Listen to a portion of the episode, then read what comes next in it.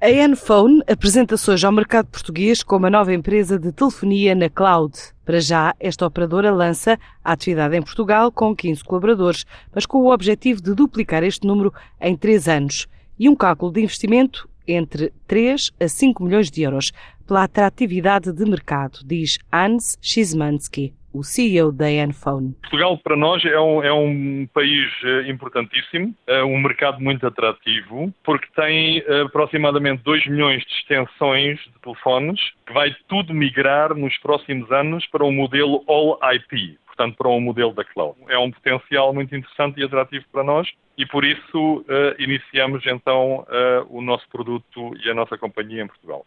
Uh, isto vai uh, começar com um sócio que nós temos que tem uh, 15 colaboradores e temos um plano nos próximos três anos de duplicar, portanto, de, de, subir até 30, 30 colaboradores. Temos pensado e planeado investir entre 3 e 5 milhões de euros para desenvolver o país aqui em Portugal nos próximos 3 e 5 anos.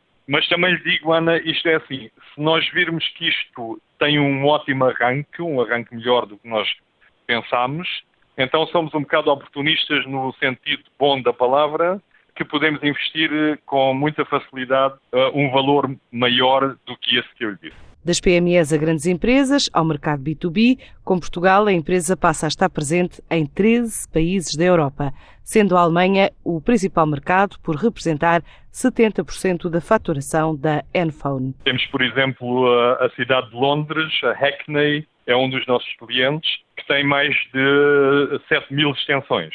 O nosso principal mercado hoje é a Alemanha, a companhia está localizada na Alemanha, eh, onde fazemos, digamos, eh, 70% da faturação na Alemanha, uh, mas vendemos, em, como já lhe disse, hoje atualmente em 12 países na Europa e Portugal vai ser o país número 13 então para entrar o nosso produto. Portanto, temos companhias grandes, mas também muitas companhias pequenas e médias que compram e distribuem o nosso. A Enphone diz ter mais de 15 mil clientes para uma oferta que pode representar entre 30% a 50% de poupança.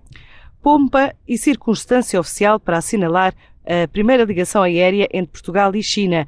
Traz hoje ao nosso país o vice-presidente chinês e também o chairman da companhia aérea Beijing Capital Airlines. A primeira viagem entre Lisboa e Pequim descola ainda este mês.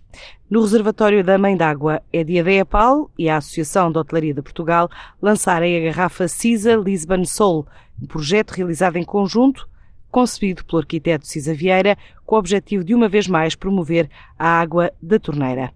Também é dia de inaugurar o Sud Lisboa em Belém, pelo grupo hoteleiro Sana.